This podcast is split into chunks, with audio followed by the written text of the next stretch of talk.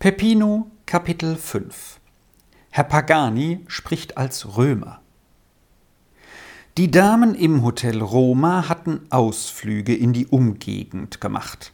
Sie hatten sich den stillen blauen See, den kühlen Gang unter den alten Steineichen gegen das Kapuzinerkloster hin, auch das freundliche Kirchlein und den freien Platz davor mit dem wunderbar ausgebreiteten Eichbaum in der Mitte schon einige Male angesehen und schauten nun nach hellem Sonnenschein aus, um einen längeren Ausflug zu unternehmen. Mehrmals waren die Damen auf diesen Gängen die St. Paulsstraße hinauf oder herunter gekommen und hatten sich im Vorbeigehen ein wenig mit Peppino und seiner Mutter unterhalten.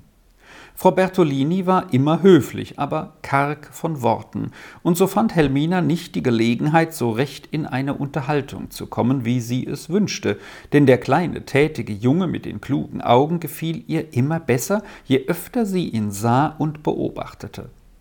Sie hatte den Plan gefasst, Peppino einmal einen ganzen Tag als Führer auf eine Partie mitzunehmen und die Mutter gefragt, ob sie es zugebe. Diese hatte zugesagt und bemerkt, Peppino kenne die Wege und könne die Damen führen, wenn es nicht zu weit gehe, denn er sei noch jung. Als endlich der Scirocco-Wind fertig geblasen hatte und die funkelnde Abendsonne am blauen Himmel stand, da konnte man wissen, dass nun wieder Tage kommen würden, einer immer schöner als der andere. Helmina jauchzte oben auf ihren Balkon, jetzt geht's los! Und da sie unten Herrn Pagani stehen sah, wie er vergnüglich nach allen Seiten den Himmel betrachtete, da fand sie den Moment günstig zu allerlei Beratungen mit ihm, und plötzlich wurde die erstaunte Clara beim Arm genommen und die Treppe hinuntergezogen unter die offene Halle, wo Herr Pagani die Damen feierlich begrüßte und dann mit einem Blick zum Firmament den Ausspruch tat Gewonnen. Die Damen berieten sich mit dem Hauswirt über die Mittel und Wege, ihre Pläne auszuführen, und wurden von demselben angewiesen, sich mit einem bewährten Eseltreiber, dessen Standquartier nicht weit weg an einer Straßenecke war, selbst über die Unternehmungen zu besprechen. Helmina lenkte nun das Gespräch auf Frau Bertolini und ihre Verhältnisse. Besonders betonte sie die sonderbare Wohnung und das eigentümliche Gewerbe für eine Frau, die aussehe, als ob sie direkt von Numa Pompilius abstamme, wie sich Helmina ausdrückte. Aha, sagte Herr Pagani vergnüglich und strich sich schmunzelnd den schwarzen Backenbart, so als stecke er eben ein großes Kompliment ein. Ah, die Damen haben bemerkt, woran sie sind, Wohl kann ich Aufschluss geben über die Dinge, die sich hier zugetragen, denn mir ist vieles bekannt, weniges verborgen in Albano. Sehen Sie, meine Damen, Sie haben es erkannt.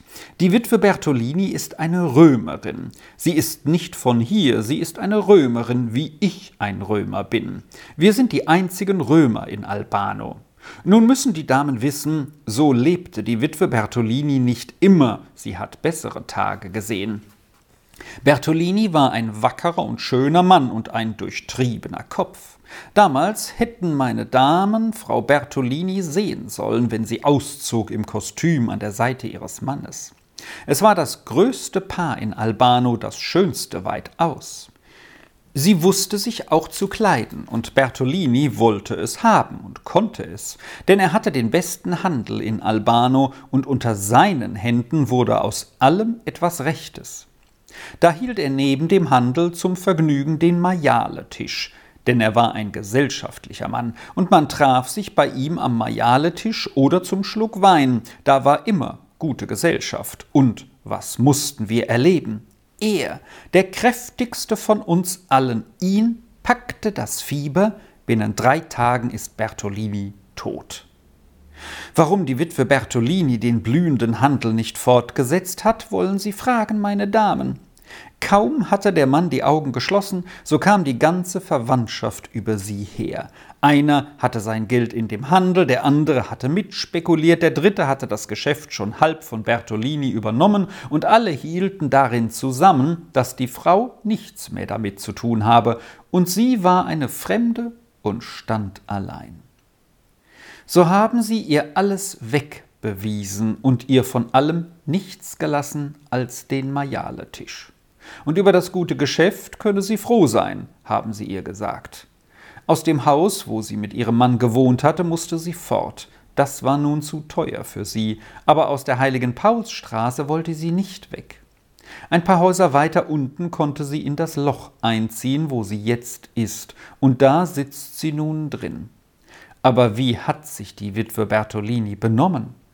Von Stund an, da sie allein war, hat sie den Majale-Tisch regiert, als wär sie's immer gewohnt gewesen, und vom Morgen bis zum Abend sitzt sie und arbeitet, und keiner hat je Klageworte von ihr gehört, aber auch nicht viele andere, denn sie denkt mehr, als sie sagt.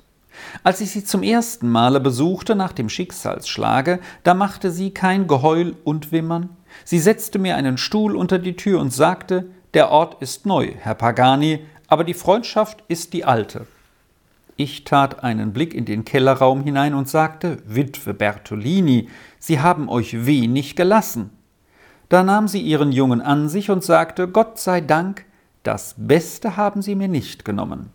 Dieses ist die Witwe Bertolini, meine Damen. Aber, sagte hier Helmina, Glauben Sie denn, dass die Frau sich mit diesem Geschäft je wieder emporarbeiten wird? Herr Pagani zuckte mit den Schultern. So viel ist nicht mit dem Geschäft, aber Frau Bertolini arbeitet noch anderweitig und hat Pläne im Kopf.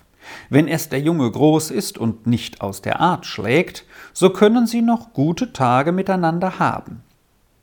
Ach, bis dahin, rief Helmina aus, da werden Sie in dem Keller lange zugrunde gegangen sein.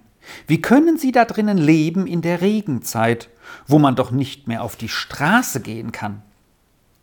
Dann sitzen Sie in der offenen Tür und haben nicht immer warm, aber klagen hört man die Witwe Bertolini nicht. Sie bewegt nicht oft den Mund, dafür desto mehr die Finger. Das hält wärmer, meine Damen.